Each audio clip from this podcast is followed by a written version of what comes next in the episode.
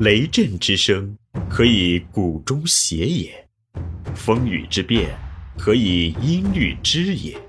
玄于语叹而知造湿之气，以小明大。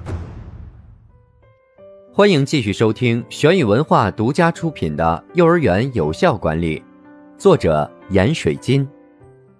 第九十七集：幼儿园教育与管理。十七、教育工作的管理。二、加强班级教育环境的管理。班级教育环境的管理是班级管理的重要内容。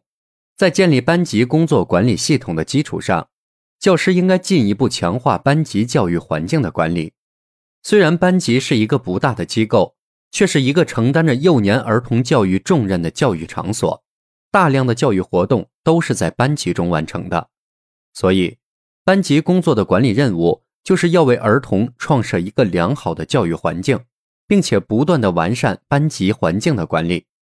教师对班级教育环境的管理，既包括班级教育环境的创设，又包括班级教育环境的完善，从而构成了班级教育环境管理的完整内容。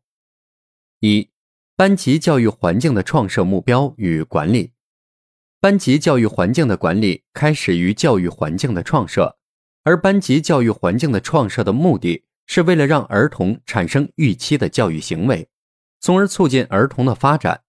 所以，班级教育环境的创设应该充分体现教育工作的预期目标。关于班级教育环境创设的目标，我国的研究还不太完整。现将国外学者布罗菲、古德和内德勒在一九七五年为幼儿园环境设计提出的十一个目标。作为班级教育环境创设的借鉴依据，第一，能关注幼儿的健康和安全；第二，能经常保持与成人的联系；第三，有积极的情绪氛围，促进幼儿自信心的发展；第四，能满足幼儿的需要；第五，教师对幼儿的行为有适当的反应；第六，对幼儿的限制减少到最低限度。以鼓励幼儿的探索行为。第七，帮助幼儿确认和预测事情的结果。第八，能为幼儿提供各种不同有意义的文化经验。第九，安排丰富的游戏材料和设备，促进幼儿动作技能的发展。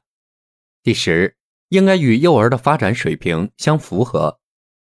第十一，应该由负责计划和制定教育目标的管理者。规划和设计环境。上述幼儿园环境创设的目标，不仅是班级教育环境创设所要达到的目标，也是班级教育环境管理的重要依据。班级教育环境的创设与管理的工作重点，应该放在教育环境与儿童行为的协调方面。也就是说，教师通过班级教育环境的创设与管理，使儿童产生预期的教育行为。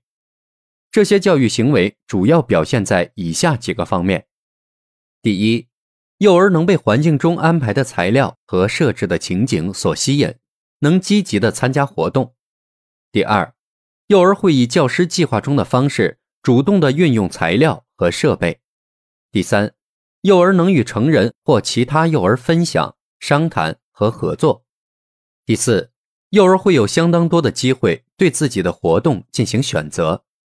第五，幼儿会以多种方式作用于材料。第六，幼儿会在活动中关心其他儿童及其活动。第七，在需要时，幼儿会帮助教师安排设施、分发和收拾材料以及组织活动。第八，在游戏和教育活动中，幼儿会表现出与活动性质相符合的各种行为。在班级教育环境的创设与管理的过程中，教师应该特别关注儿童的行为，并通过对教育环境的调整，使儿童产生预期的教育行为。同时，教师还应该注意防止儿童产生与教育环境不相符合的行为。这些行为主要包括以下几个方面：第一，幼儿的言语和行为与及时的活动情景和性质不一致；第二，幼儿花费较多的时间在等候或者闲逛上。活动效率低下。第三，幼儿以破坏或者滥用的方式对待材料和设备。第四，幼儿常干扰别人的活动，在保持程序和控制行为方面常受教师的干预。第五，幼儿在大多数时间内只是被动的接受教师的支配。第六，幼儿常以单一的方式作用于材料，或者常以独自一人的形式进行活动。对于上述不希望出现的儿童行为，教师主要应该通过对各种教育环境因素的协调来调整儿童的行为，从而通过教育环境的管理促进儿童的发展。班级教育环境的管理包括教室环境的布置与管理，儿童生活环境的创设与管理，教育活动环境的创设与管理，区角活动环境的创设与管理等。教师在班级教育环境的管理过程中，应该加强班级的物质环境和精神环境的创设和管理。这里是玄宇文化幼儿园有效管理，感谢您的收听。思而变，知而行，以小明大，可知天下。